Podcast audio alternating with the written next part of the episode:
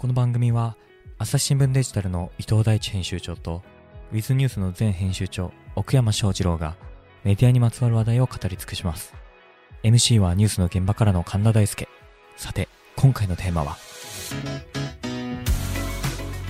はい、じゃあね、せっかくなんでね、ちょっともう一個、あの、リスノーさんからいいているお便りをね、読みたいと思いますけれども、えこの方はね、20代女性の方、とのとのさんですね。えー私は建築学科の学生です。大学院に向けて、ポートフォリオの準備中に、ポッドキャストを聞いています。トランスジェンダーならぬトランスエイジというのがあるらしいと友人から聞きました。え賛否両論あり、都合よく使う人もいるらしく、それが本当にそうなのか違うのかを考えると、とても難しいですと。どのような見解があるのか聞いてみたいです。ということなんですけれども、まあなんか、あの一部メディアで取り上げられてましたけれども、例えば自分はもう40歳なんだけれども、こう心の年齢は20歳なんだと。だから私のことは20歳として扱ってくれ、みたいな、もうすごく単純に言うとね、そういうような話、そういう人が実際にいるよっていう話がね、あるみたいですけれども、どう考えるのか。まあ賛否両論ね、是か非か、そういうのは本当にあるのかみたいなことも含めて、じゃあなんか書いてもらおうかな。トランスエイジね。トランスジェンダーについてはね、多分もうご存知の方は多いと思いますね。えー体の性と心の性が一致しない。まあ、トランスジェンダーの話もね、言い出していろいろ話は尽きないんだけれども、トランスエイジですよ。ねえ、そう、しかし年齢の概念って何なのかねっていう話にもなるかもしれないですけどね。20歳。私は47歳 ?8 歳？今年8歳だっけな。もうね、これぐらいの年になってくると、今何歳なのかとかもうなんかよくわかんなくなって誤差だよね。誤差だね。ただ、あの、着実に50歳に向けて歩みを進めているっていうこの事実はなかなかの重みがありますね。あるね。ある50っねてちょっと違わない？やばい。なんかさ、あの、40になるときは何とも思わなかったな。でも、そういえば30になるときもちょっと考えが深かったなと思って。50の重みって何なんですかね？どうなんですかね。信長？あ、人間50年。信長ね。ええ前だったら死んでるっていうね。普通に。でも生物学的にはまだそれぐらいなんでしょ？何が？ああ、生物学的には50が寿命だな。い生き物的にはなんで生きてんの？俺たちは。50だか60以上は医療がなんか強引にはあ生かしてるみた引いき伸ばしてると。うーん。はい。じゃあね、な。はい。トランスエイジの話。じゃあ伊藤さんからいきますかね。はい。はいドン。そもそも年齢を気にしなくていい。わあ、伊藤さんっぽい。これ、はい。その何歳を名乗ってもいいっていうのの前提っていうのは、うん。年齢によって扱いが変わるよねって前提があるじゃないですか。ある。もうそれよくねっていう。確かにね。そう。じゃあ、じゃあ僕が例えば今44ですけど、うん。その、いやなんか気持ちは30なんだよねってああ、言う人いるよね。言う人いますよね。いるいる。だけど、どう扱うかって言ったら、じゃあ俺より年下だから、ちょっとなんか、パン買ってこい。パン買ってこい来てもらっていいとか、ってなりますっていう話じゃないですか。なりませんね。ならないじゃないですか。ならないですね。ただ、僕同時に思うのは、あの、日本人同士で、うん。とりわけ、まあこれは女性はわかんないです。男性同士だと、初めて会った人同士でう、ん。年齢がないと、と、年齢がないと、コミュニケーションのプロトコルがわからないっていうのはあると思うんですよ。あ敬語で言っていいのかあ、、はいはい。そんなことや、そんなこと言わないでよ、神田ちゃんでいいのか、はいはいはいはい。である、あるじゃないですかある。あの距離感を測るうん共通ツールとして使われてる部分が多分にあって、そうね。で、それがたとえ自分が下で損な時があっても、でも、うん。そこを測り直さなきゃいけないんだったら別にこれで楽だよねとみんなが思ってるのも事実なんですよ。確かに。なのでう、んこれデフォルトなしにするのって難しいなと思うこともある。で、ただ外国行くとそもそも年齢聞かないから、聞かない。全くわかんないから、聞かないね。別にそれでよくないって思う、やっぱり。てか、聞かれたことないな、そういえば聞。かれたことないし、うん履歴書にも書かないし。はいはい。まあ今、エイジズムなんて本当にね、うん差別ですからね。うんだからどんな年齢であっても能力があればね、当然雇用されるべきだし。そうそうそうそう。だからその制度の問題だけというつもりもないし、多多分我々の中に埋め込まれてるコミュニケーションのコードも変えなきゃいけない問題なんで、これ結構大変だなと思う、やっぱり。これね、確かになんかいろいろ今の話ね、面白いなと思ったんだけど、新聞業界もさ、まあ多分他もそうかもしれないけれども、めんどくさいのが、年齢と、えっ、と、入社したてからの年、なんか年数、うんうんあーだからその、記者としてどれぐらいいたのか、同業他社も含めてっていうのを勘定する場合と、社歴で勘定する場合とかってあるでしょ？なんか、めんどくさいよね。なんか芸歴みたいな話で。あれよくわかんないね。よくわかんない。うんで、俺はもうすっごいシンプルなルールがあって、あの、よく知ってる人は、まあ、タメ口、もしくはそれに近い言葉。知らない人は、年下でも全部丁寧語。うん。いいんじゃないですか？距離感でうんもうそういう言葉遣いは決めてますね。うんうんうん。だってそうじゃない？わかる。今時。わかる。いや、これね、そんその入社年次とか、うん。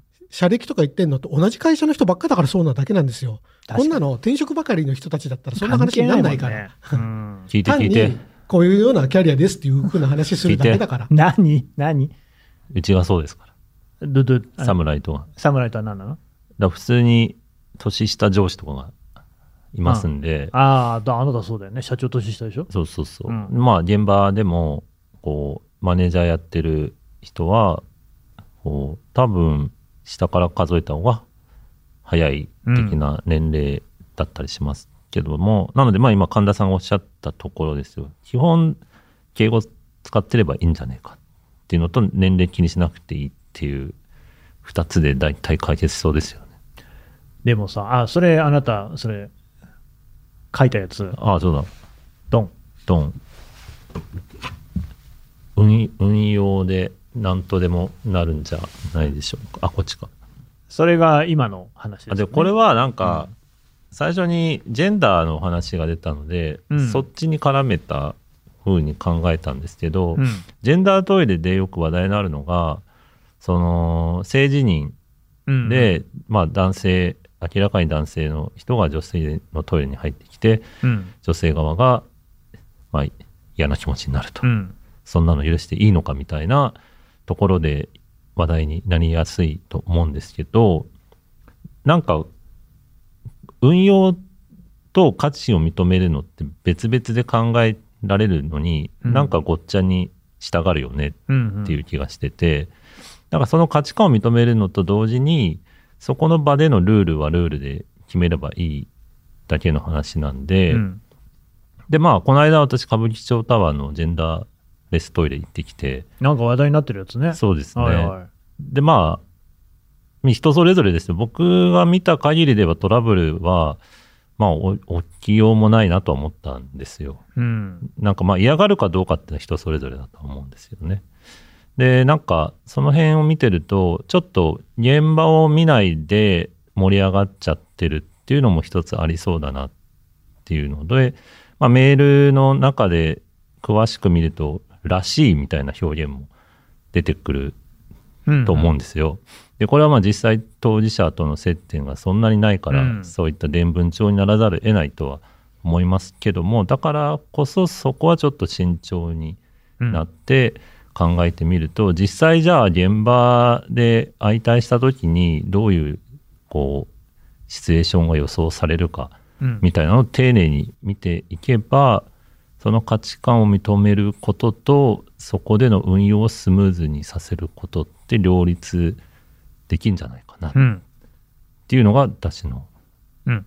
印象です。丸一、トランスジェンダーの話に関して言うと、そもそも、じゃあ、そのね、えー性自認が女性で、えー男性、性別としてなんか物理的には男性みたいな人っていうのは、女性トイレに入んないから、その人が困ってるのは、男性のトイレにも入れない、女性のトイレにも入れない、だからトイレに行けないから困るっていうことであって、だからそういう、その、なんていうのかな、女性がそういうね、えー男性の性器を持った人がトイレに入ってきて襲われるみたいなのは、完全にそういう話ではないので、っていうのがまあ大前提で、だから多目的トイレみたいなのが増えるといいですよね、誰でもトイレみたいなね。っていうことだよっていうのがまあまず一つと。で、年齢の話は、いやだ年齢も、この年齢どうこうっていうか、その年齢辞任の話かなと俺思って年齢自認ね。うんうんちょっと性自認と似てて、うんでそれに対して新しい考え方に対する、まあ、こう、どこまで受け入れられるか的なのと、これまでの議論の中でバックラッシュ的なものがそこに入ってくると、どんどんややこしくなりそうなんで、それぞれ切り分けて丁寧に考えた方がいいんじゃないかな。うん。で、なんか、あれ、そのジェン、あの、年齢辞任の話に、性自認がくっついて議論されそうだなっていう気がしたんそれは違うね。で、言ったもん勝ちみたいになって、で、あいつら言ったもん勝ちの集団だみたいに、まあ、するだろうなっていう気がしたんです。そうね、それはあるよね、だからといわゆる本当にさ、そのこれまでね、政治に悩んできたトランスジェンダーっていうのと、またなんか全然違う勢力がそういうのを利用しようとしているとしたら、それは困ったことだね。そうですね。うん。つうか年齢とかどうでもいいよっていうのは、まあ確かに伊藤さんの言う通りだな。うん。まあ、性別だってね、別に。そうだね、確かにね。なんか、まあでも結局さ、そういうところで区別をつけることによってしか認識ができなかったって、なんか前にそういう話をした、マーケティングの文脈でしたと思うけどさ、うんっていうことなのかなっていうね。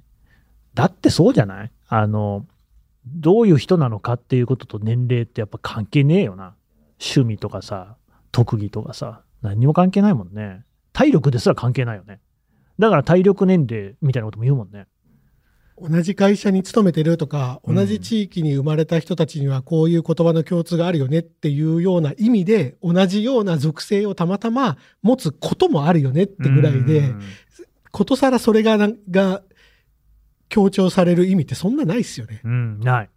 これは、だから逆に言うと日本社会が多分同質性が高いから年齢とかで区切れるんだよね。アメリカなんか行ってさ、それこそ年齢に何の意味もないもんね。全くないですよね。全くない。その、なんか人種から民族から、そのね、言語から何から全然違う人たちが集まってるから。僕があの前職にのに入った時に、ニューヨークの本社に最初に研修に行って、うん。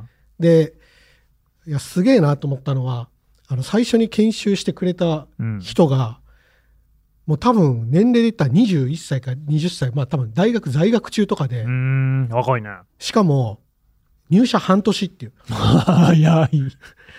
おういきなり研修だ。そう。でも、もうその人はこの分野のエキスパートだからう、ん。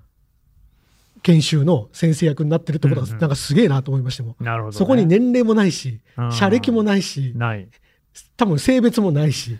まあ、うん何ができるかっていう、そうそうそう。ジョブディスクリプション社会の極みだなと思う。単にジョブディスクリプションの中に、うんこのことについて研修するって書いてあるからやってるんですよ、多分。なんかでもそれで言うと、あれだね、あの、卑近な例で言うと、こう、朝日新聞のね、コンテンツ編成本部、デジタル編集部は、比較的研修とかみんな若いやつをやってるね。だからその、どれぐらいデジタルの経験を直近に積んでるかっていうのが問題で、あの、年次が上でもさ、あの、3年前にやってました、5年前にやってましたって、もう全部変わっちゃってるから、確かに。何の意味もないっていう。まあ、またね、他の、の、この編集局以外の人たちのとの、うんね、あの、人材交流というか、あぐるぐる回ってるのも多いですからね。なんかまあ、それが当たり前なんだろうね、むしろね。今までなんで逆に年次とか年年齢でやってきたのかって話じゃない？まあ、できればね、マネージャー陣もね、それが進むといいんですよね。マネージャー陣って？デジタル人材とのこのシャッフル感というか、あはデジタルができる人がちゃんとデジタルを差配するようになっていくと。あ、じゃあ部長とかデスクとかそういう連中がってことね。そうそうそうそう。うんマネージャーっていうとなんかあんまピンとこなかったけど、要するにそそうねの、デスクね経営とか考えるような人もってこと？そうそうそうあ、デスクはそうだよね。むしろそこが組織的には大事だったりはするんでね。うん。そこがまだちょっと年功序列感が、それこそ年次とか、あれをやったら次はこれみたいなのが、うんうんうんうんまあ残念ながらちょっと残っちゃってる。なるほど。ただな、一つね、その年次側のこう肩を持つとね、なんかタメ口聞きたいっていう気持ちはあって、やっぱ年が下の人には、それがやりやすいっていうのは確かにあるかも。ほう。うんまあそうか。そそれ確かにあって、うん。あの、みんながじゃあその年齢を気にしない社会を望んでるかっていうと、うん僕はあんまそう思ってなくて、うんあの、初めて会ったに近いような人たちと飲んでる時に、うんえ、じゃあ、菅さん何年生まれ？うん。つって、何年って言うじゃないですか。うんな70何年ですか。75。75ね。なんだ、後輩じゃんって言った時に、うんその人が嫌な気持ちになるよりかは一体感増す時あるじゃないですか。あるあるある。わかるわかる。あれありますよね。そう。なんか、有無を言わさない、そのね。そうそうそうそうそうそう。早く言ってよみたいなので、ドってなる時ってあるじゃないですか。だからもっと分かりやすいのは、だから、同い年とかそうね、同い年で盛り上がるのもそうだし。んあ、同いじゃんみたいなね。そう。だから、これってコミュニケーションの問題だとすると、制度のいいそう悪いとは別に、どうコミュニケートしていくかっってことに軸足を移すと、別にそれ何が悪いのって考え方も十分あるからね。そう、だからコミュニケーションのそのやり方で言うと、逆になんか先輩っていうことにしちゃうとさ、いろいろ楽っていうとこもあるんだよね。あるあるあるある。だ先輩何言ってんすか？とか言って、ここ払っといてくださいよとかそう。みたいなね。その辺の感覚、うん、まあなあともう一個多分、ちょっともうちょっとビジネスっていうか産業寄りの話ではいはいすると、例えば、車のみたいなせい複雑な製造業とか、うん。新聞みたいにいろんな調整を得て出来上がるものって、おそらく年功序列とか年次主義のがうまく機能するはずなんですよ。ああ、なるほど。これが、例えそうば、ね。バラバラの部品買ってきてうん、すぐ組み上がるようなもの、うん。例えば今で言ったパソコンみたいなものとか、もしくはデジタルの記事、別にそれぞれの編集現場で勝手に CMS に入れて、すぐ公開できるみたいな、そういうあんまり調整のいらないものだと、多分年次主義じゃなくて、はいはい。年次がバラバラの方がうまくいくんですよ。なので、何何が何でも年次主義が悪いってわけではなくて、おそらくハマる産業だとそうね。。はまらないい産業だとかがあるんだと思うんですよ。で、日本の場合はおそらくずっとその年次主義が続いてき、年功序列が続いてるんで、高度な調整を必要するものが得意なんですよ。だけど、一方で、それがそうじゃなくって、液晶テレビとかはそうだけど、モジュール商売とか、パソコンとかモジュール商売になったら、うんうん多分一気にやられるんですよ。確かに、ね。効率悪いから。うん。すり合わせもいらないし。そうね。なので、多分これは本当に向いてる向いてない産業があるんじゃないかなって気がします。うん。確かに。なんかほら、焼き鳥とかもなんとか3年、なんとか8年みたいなの言うじゃない？うんうんだ。からその世界って要するに職人さんの世界なんていうのはやっぱりこうどれだけこう長くやったかっていうのが、えー技術にねそのまま直結してくるってもそれは確かにそういうのもあるだろうとただ一方でさプログラミングとかって別にそうじゃないよねと、うんやっぱりこういいコードをかけるやつっていうのは若いやつもいくらでもいるよねっていうのとは、まあ、世界が違うかなっていうそうするとなんか年齢の捉え方も多分違うんでしょうねうんまあなんか適宜やってください あてかトランスエイジャーでも俺ちょっといっぱい違和感あるけどな。でも言い方なんじゃない？言い方ね。だ自分はもっとわわ若いからそれを認めろっていうか、うんはいはい自分はそう思ってんだよねぐらいは今までのなんか中でもあったような気がします。なんかさ、まあその政治人みたいなのの文脈で言えばよ、私ももう昔からさ、本当に早くおじさんになりたいと思ってたのよ。おううん。なんか、その、まあ見てくれもそうだし、言ってることとか、何もかもさ、なんか若す若さになんか合ってねえなってずっと学生時代とか思ってたんだよね。あと、あの入社して間もなく。ああ1年生とかやれんじゃん。はい嫌で嫌でしょうがなかったね。あったね。うん。だそういう1年生らしくなかったね。そうそうそうそうそう。いや、そうでしょ？だからさ、あそのなんか年齢辞任と実年齢の違いのギャップがうざいなと思ったことあるけど、まあ、だからっつってってとこもあるかな。うん。それでじゃあ僕はその22歳なのに30歳ですとは言わないな。うん。うん。なんかあんま意味ないし。それを求めるかどうかみたいなところが、ちょっと、うん。その人、うん、なかなか、そうね。一般化どこまでできるんだろうって話です。なんかとりわけその女性にいまだに見られるさ、なんか年齢を聞くと失礼でしょみたいなのは本当に失礼だと思うけどね。お前が失礼だっていつも言ってるけどね。うん。でそういう言い方はしないですよ。あなたの考え方に私は同意しかねますっていう言い方はしてるけどさ、いいじゃん、何歳だってそんなもんさ、こっちは多分興味ないよ、あんたの年齢なんかデータとして必要だから聞いてるのにさ。っていうね、ことを言う人もいるみたいですけどね。朝日新聞。ポッドキャスト。ながら聞きできるポッドキャストって私の生活スタイルにちょうどいい。朝日新聞のニュースレターに登録すると編集者が厳選したニュースがメールで届くよ。思いがけない話題にも出会えるよね。ちょっと新しいニュースの読み方。朝日新聞。じゃあ次、奥山さんいきますか。なんかもうね、あなたも時間も迫ってるから、一つぐらいテーマ喋ってってください。えっと、なんかでも私の名前が出てるご質問をいただいてたみたいですけど、ああ、ちょっと待ってね。そちらを、あ、じゃあこれ私読みますね。奥山さんに対する質問ね。これはね、えー30代男性の忍者さんですね。いつも楽しく拝聴しています。奥山さんのおっしゃった仕事にヒリヒリを求めているということに共感します。私は製造業でエンジニアとして働いていますが、難しい問題への対応はとても悩みますが、それが楽しくもあります。さて、私の会社では仕事量に対する人手が年々減っており、仕事の多さにヒリヒリします。個人では PC 術とかツールとかいろいろ改善をしていますが、そろそろ出尽くした感があり、会社の制度やシステムに切り込みたいなと思っています。すごいですね。奥山さんが Wiz ニュースを立ち上げた話を聞いて、私も思い切って温めたアイデアを提案しようと思います。奥山さんはどうやって Wiz ニュースを実現させたのですか？また、もし Wiz ニュースの提案がキャンセルされて、却下されて、望まない状況、例えば記者の仕事を2倍振られて忙しくなり、もう考える余裕がありませんみたいな状況に耐えられますか？私はちょっとしんどいかなと思っていますと。こういうことなんですけどね、Wiz ニュース立ち上げた立、ち上げた。どう実現させたんですか？なるほど。書いて書いて。はい。どう実現させたんですかね？うん、まあ、あんまりね、確かにね、創刊編集長みたいなことやることないですからね。そうですね。うん。まあ、そういう意味で言うと、私もこのポッドキャストをね、立ち上げたってことになるわけですけど、あそうですね。えっ、と、だから偉い人に言われて やっただけですからね。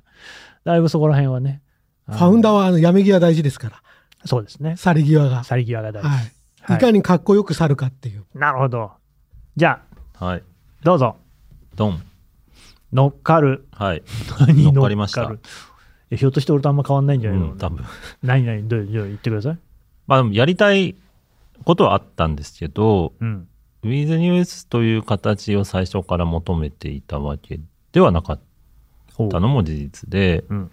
その、まあ、当時で言えばデジタルのことだけを考えて記事を書くっていう、まあ、取材から含めてやるっていうのがなかったので、うん。それをまあやりたいなっうん。ていうのはあった。で、それをどういう形でやるかっていうのは、その場その場で臨機応変に対応してたかなっていう気がして、一番でかかったのは、その、2014年に朝日新聞がいろいろ騒動があって、ああ、ダブル吉田問題ね。はい吉田調書、吉田証券ね。で、うんあの時に、こう、部署間の連携があんまりよろしくないのも、うん。なんか反省点だね、みたいな話が出て、ちょっとこう部門横断的な取り組みを増やそうぜってなって、うんで、そこに With News っていうのが、まあ、いたんですね。うんいたんだ。はい。うんもういたのね、そこにね。そうですね。うんで、まあ、じゃあ With News 使っていろいろやってもいいんじゃないの？みたいなうん。流れでちょっと With News が一人前になったフェーズがあったりしたので、別にその、ごたごたを我私自身が予測してたわけでも当然ないんですけれども、まあその場その場で自分がやりたいことをそこに合わせると、会社としてちょっといろいろ考え直す時期みたいな時に、いや、なんかデジタルってインタラクティブでユーザーともちゃんとコミュニケーション取らないとうん。成り立たないですし、それは今の会社の課題と合ってるんじゃないんですかみたいな感じで、うん。その新しい取り組みの場として、ウィズニュースを、えーまあ、ちょっと用意したというか、うん。ちらつかせた。あれってさ、そもそもなんでウィズニュースってできたんだっけ？もともとは、あのー新聞そのものに接点がない層に、あ、スマホ世代ね。ねですね、接点を作ろうと。うん。で、自分、もともと取ってくださってる人には、まあ、いろんな、こう、サービスがありました。うん。で、他紙を取ってる方にも、いろんな工夫をしてました。うんうんこっちに来てくださいと。でも、新聞ってもともと読んで当たり前だったので、こう、ただ、それはまあ、ずいぶん昔になくなっていたものの、あまりそれに向き合わずに来たなっっていうのを、まあ、いよいよ2014年ぐらいに気づいて、じゃあこうなんとかしようぜっていうので生まれた。なんとかしようぜから生まれるまでにちょっと飛躍がある感じするんだけで、ど。これで新聞に接点がない人たちはどこに行ってんだっそれそれ。ていうので言うと、ポータルに行ってるぞと。あプラットフォームムに行ってるぞで、プラットフォームに対して、まあ、記事を出したりとか、接点を持ってたけど、なんかそういう目で見てなかったよ。うん。なんかとりあえず出しとこうぐらいだったんじゃないかプラットフォームって例えばヤフーニュースヤフーニュースだったり、まあ、Google の SEO も含めれば、ネットには記事を出してた。けど、そこでの読まれ方とかっていうのは、まあ、ある意味全然意識してなくて、Google でね、なんか検索したときに上に出てくるかいないかっていうのね。一喜一憂してたかっていうと、してないし、うんまあ、ヤフーに、原始時代みたいな話だな。そうそうそう、まあ、2014年なんで。っはい。ていうので、むしろそっちの方が、ああの新聞に接点ない人たちはうん、情報に触れるメインの場なんでなんでそこに向き合ってこなかった？本当にさ、わずか10年ぐらい前の話だけどさ、そんなことも考えてなかったんだね。そらさ、まあ考えてる人はいたんだけどただ今ほどではなかっ実際にはやってなかったというか、たそうですね。でもそこでやろうと、ウィズニュースを作ろうっていうことになったんだから、まだしもだったのかもね。そうですね。僕自身の課題は、まあ、それもひっくるめたり関係はしてるんですけど、うん、なんで紙のコピペをデジタルに出してんだろうっていうのが課題感としてずっとあった、うんうんうん読まれるのもあるけど全然用途違うから、うん。うんたまたま読まれただけでやっぱり新聞記事はネットでも通用するとか通用しないとか一喜一憂してるのがなんか違うなと思っててデジタルのことだけ考えて新聞社が動いたらどこまでできるかっていうのをやってみたかった。だからこれあれよね、この忍者さんもね、おっしゃっている問題意識でそうだけどさ、そのだからその会社でね、仕事量に対する人手が年々減っていると、でこれをこう制度やシステムに切り込むことで解決したいなっていうふうに思ってるっていうね、はいあなたの場合もさ、まあ、制度ではないかもしれないけど、そのシステムというか、その新聞自体のシステムっていうのに切り込もうとしたところに、なんか武器としてビジネスもらったみたいな感じかな、そうです乗っかったというね。か。まあそれまでもリッチコンテンツとかって呼ばれてるちょっと特集ページを作ったりとか、うん。いろいろ機会はいただいてたんですけれども、まあ、継続的にやるような場っていうのは初めてだったりしたので、うまい具合にタイミングはあったなとは思うんですが、仮に With ニュースのプロジェクトがなかったとしても、なんか、まあ、朝日、朝日コム朝日新聞デジタルブランドの中に、そういった場所を作ってたような気もしますけど、うん、いずれにしてもと。この連載は、もう外で読まれることを考えるやつですみたいな。はいはい、それわかる。その別に、仮に水ニュースがなかったとて、新規事業がなかったとてね、何かしらの形でそれを実現しようと動いてただろうなっていう。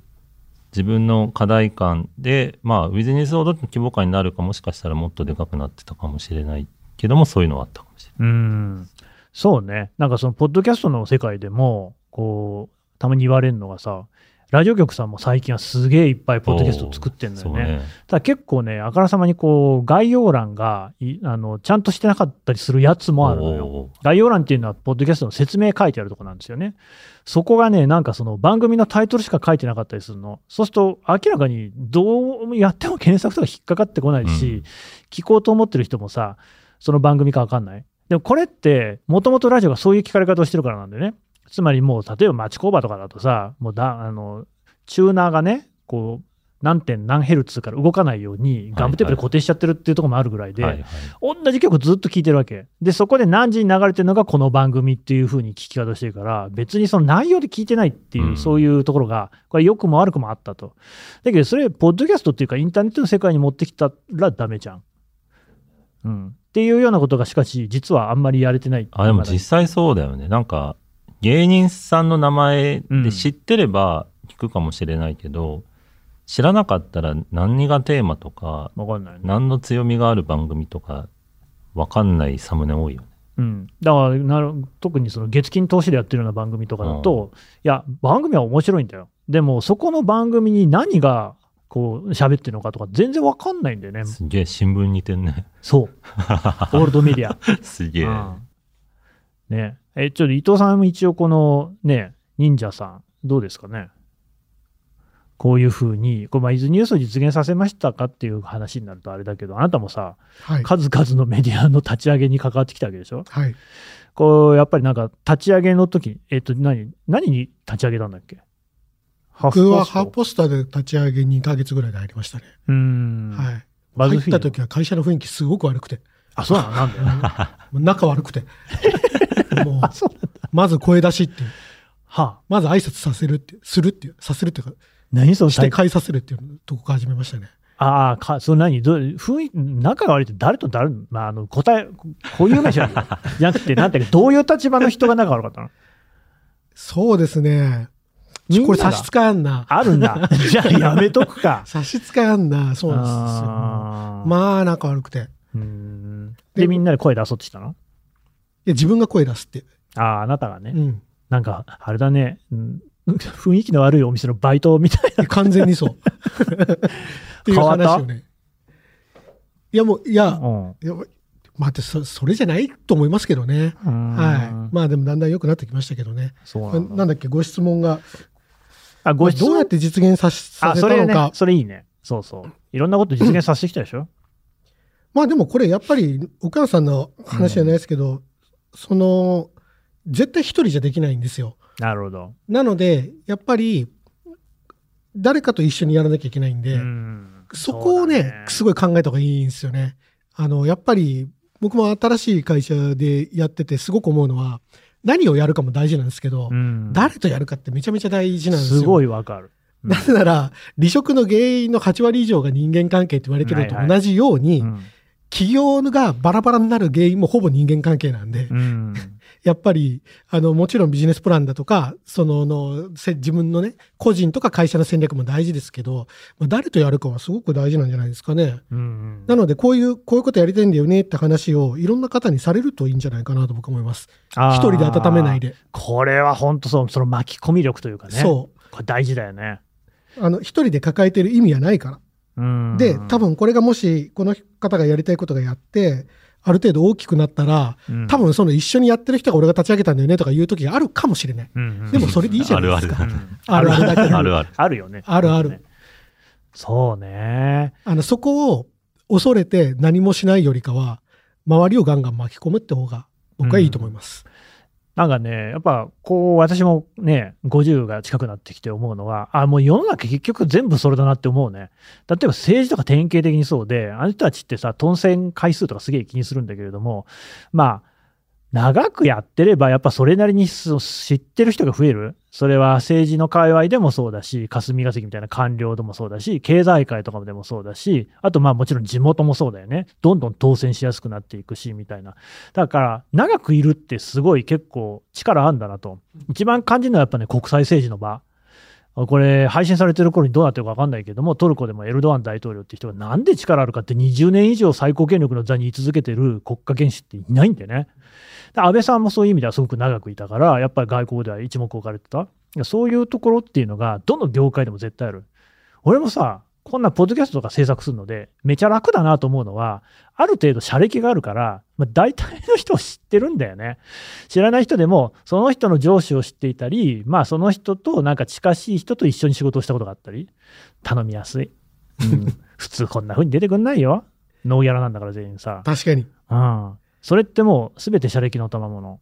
そう。うん。だからもう今の話でこれ重要だなと思うのは、そのアイディアはほぼ無価値なんですよ。アイディアそのものは。うんうんうん多分普通の人が考えるようなことって、ほぼみんな考えてるん普ですよ。通ね。そうだね。うん何万何万人何十万人っているから、うんうん何が違うのかって言ったら、やったか、本当にやったかやってないかってことと、さらにもっと言えばそれを続けたか続けてないかっていう、そうですね。はい、のが違うのかなと思うので、ぜひ仲間作ってうん始めてもらえばいいのかあれはね、だなって。結構みんな見てるよね。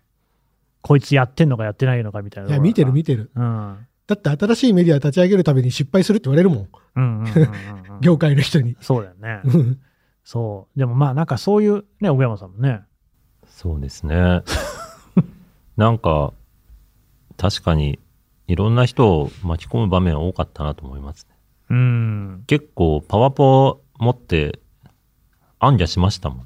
あそう。そうそれどこを上げしたの？社内を？社内を。あで、その時はあ。う、ん。その、上司の人が、まあ、当然僕よりも社歴が長いので、うん。まあ、顔が広いというので、その人のつてを使って、うん。なので社会部出身だったんで、うん。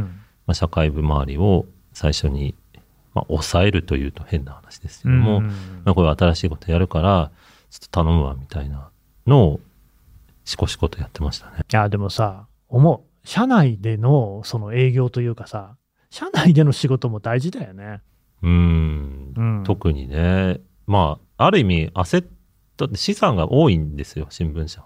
なので、あ外に出てくよりかは、なんか自分たちでなんとかやった方が強いっていうのは、まあ、この方の会社がどういう規模感かはあれですけーども、意外と会社によっては、まあ、サムライトなんかはむしろ外部のパートナーと連携したりした方が自由に飛び回れることが多いんですけど、J、JCT、JTC。JTC ね、ジャパニーズトラディショナルカンパニー、ね。JTC はね、結構、昔ながらのみんなが名前知ってるような日本の企業ね。急がば回れ的な感じあるかもしれないですね。これ難しいのはみんながいいねっていうのは大体つまんない話なんですよ。うん。それもそうだね。そう。うん。適度に反対された方がいいっていう。うん、うん。確かに適度に反対された俺。もう適度に反対されるとチームのね、結束もね、う強まるしね。みんながいいよいいよっていうのはね、ああんまり大体うまくいかない。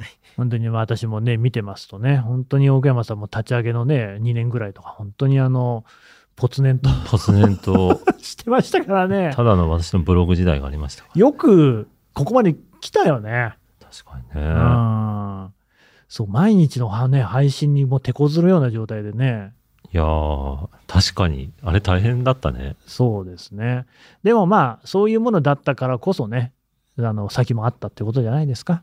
早めに経験できてよかったかもしれないですね。はい。うん。でもこの方も30代だからね、本当30代にしてはかなり意識がね、しっかりしてるよねか。。仕組みに目が向くってすごうく、ん今の時代、なんか、サムライといって、やっぱ、こう、与えられたことでパフォーマンスを発揮するって、うん。かなり限界がある時代だなと思ってて、で、改善点なんかを、なんかマネージャーが知ってるかっつうと、知らないんですよね。うんうん。で現場の方がそれ知ってたりするんで、あんまそこは、なんか、権限があるからないとか、じゃなく、気づいたら仕組みの真ん中にまで手を突っ込むっていう意識は、すごく大事だなと。いやだ、そうだよ、本当に。あなたがさ、立ち上げた2014年だっけ？はい。なんて私なんか本当にさ、その特派員でゴリゴリでやっててさ、毎日どうやって特ダネ書くかだけ考えてたもんね。そうだね。こんななんかさ、だからでもそれは目の前の人参みたいなところにね、突進してるだけで、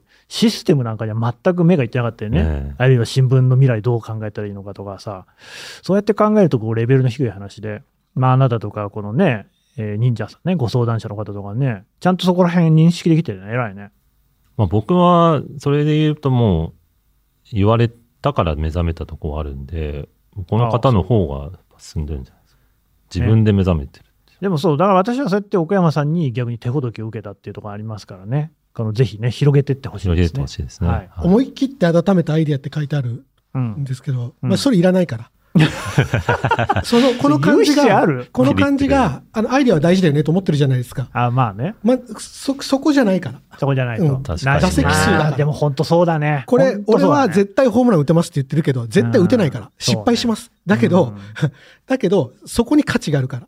失敗すること本当価値あるよね。失敗しますから。うん。多分思い切って温めてますって時点で失敗するなと僕は思う。だけど、それに価値がある。なるほど、ね。だからやれ。よって。そうだね。そっちの方が価値あるね。うまくいくと思ってるからやれないんですよ、これ。うん、そうかもしれない。うんうまくいくことなんかないよね。ない。何もうまくいかないよね。多分これ、これもうキャンセルされたら辛くなるかもなって書いてあるじゃないですうん、か。確か多に確かに分、。この方は想像してるのは俺が温めたアイデアだから、うん、それ上層部にぶつけたら、君すごいね、やってごらんよって言われると思う。あないない絶対ないから。そんなこと一度もないねで。も絶対ないからやめろじゃなくって、絶対ないからやった方がいい。逆のことしかないわ。やった方がいい。やりたい。いと思ったことは全部否定されてきたね。そう。で、それで話すと、いやいやいや、お前がピントずれてんのここなんだよって言ってくれるから。そうね。そうするとまたそれで磨かれるから。第一もうそこでその回路が開けてるじゃないですか。そうそうそうそうそう。そうすると次からってのはもうずっと違うもんね。で、その言われたことが、そのの言われた偉い人の言ってることが間違えてても腹が立つし、うんうんうん合ってても勉強になるし、うん絶対やった方がいいから。うん、温めてたら腐っちゃいますもん。そうだね。絶対うまくいかないから、やった方がいい。うん。でこれ聞いてるね、新聞記者の人はね、そんなデスクに一回原稿を跳ね返されたからっつってね、泣いてる場合じゃないよっていうね、何回も何回も定会しなくらい出したらいいんですよっていう。うん。まあ、じゃあ岡山さんそろそろお時間がね本、当だ。やってまいりましたので、ご退出をいただきましょうかね。ありがとうござないんました。か、リスナーさんに最後一言、だいぶ社内でも居場所はできてるんで、ご心配いただいてるんあ、ですがサムライトの中で。あの、椅子が最近決まり始めましあえ、フリーアドレスじゃた。ない？なんかね、座っても、ちょっと落ち着けるエリアが決まってきた。いよいよ。ちょっともっといろいろ回った方がいいですよ、社内を。今まで流浪だったんですけども、自分が落ち着いたらダメですよ、取締なんか役むしろねいやいやい、やあいつここにワーカーじゃないんですから心理的 安全性的な。心理的安全性とか求めてたらダメなんじゃないの？健康経営なんで、そんなスタートアップ企業、そういうこと言っていていいのかな？ちょっと一番とっつきづらい人のところの横に座りましたよ。マジで？ヤクルト1000持ってって。誰だろそうだね。まあ、お前が一番とっつきづらいんだろうう。けどな。おいおい。す笑顔そんな笑帰り際にこんな言われることってある？本当だよ。これから営毎回こう営業の会なんだ。いう展開だもんね。そうですね。じゃあまあ、それが、なんか言いやすいんですよね、岡あ岡山さん、ね。山さん愛されて、だ、でもそこがさっきのさ、悩みの話もあったけどさ、うんそういう言いやすさっていうのが逆にあさる、ね、彼が作っている、うんこうなんか独特の空気感ね、我々にはない。ないよね。ない。それが本当取り柄なんだと思うよ。確かにな、うん言いやすそうなものを作ってんだよ、やっぱり普段から。そそれは悩み相談とかするってこともそうじゃない？確かにね。俺なんかも全然さ、うん。話しかけにくいもんね。確かにね。特に会社の外なんか出てごらんよ。わかるわかる睨みつけながら見てるじゃあ、奥山さんありがとうございました。はい。じゃあもう少しね、伊藤さんと続けていこうかなと思いますけれどもね。神田さんと話ができるっていうね。そうですね。神田語が話せるっていう。神田語って何ですか？神田さんと話ができる。はい。こう私が。はい。ああ、そういうことね。そうですね。ああ、そうだとっつきづらい神田大輔と。そうですね。なんかあなた本当にそう、私に似てるとこあるからね。時々空恐ろしくなりますけどね。鏡を見てると、あ、こういうことになってんのっていうね。あお互い、お互い様でしょうけどね。完全にサイコパスじゃんみたいな、ね。これはいかんなって思う時あ時ありますね。お互い様ですけどね。伊藤さんにもね、ストレートな質問が来てます。話はまだまだ続きますが続きはまた次回この番組へのご意見ご感想も募集しております概要欄のフォームからどしどしお送りください